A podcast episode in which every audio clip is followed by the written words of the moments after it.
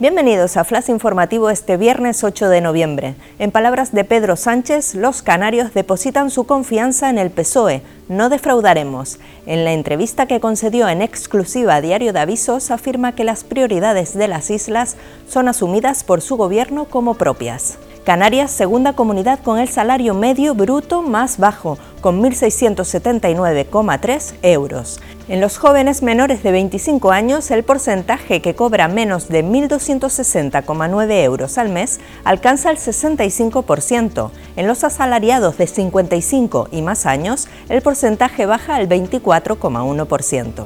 El gobierno cumplirá su agenda social pese al enfriamiento económico. El vicepresidente Román Rodríguez explicó ayer en la redacción de Diario de Avisos unos presupuestos elaborados con recursos autonómicos a falta de 300 millones del Estado.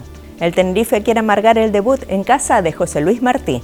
Los de López Garay se examinan a partir de las 8 de la tarde en el feudo del Girona, que pasa por ser uno de los principales aspirantes al ascenso, comandado ahora por el Mister, que se quedó a las puertas de subir a los blanquiazules. Más noticias en diariodavisos.com.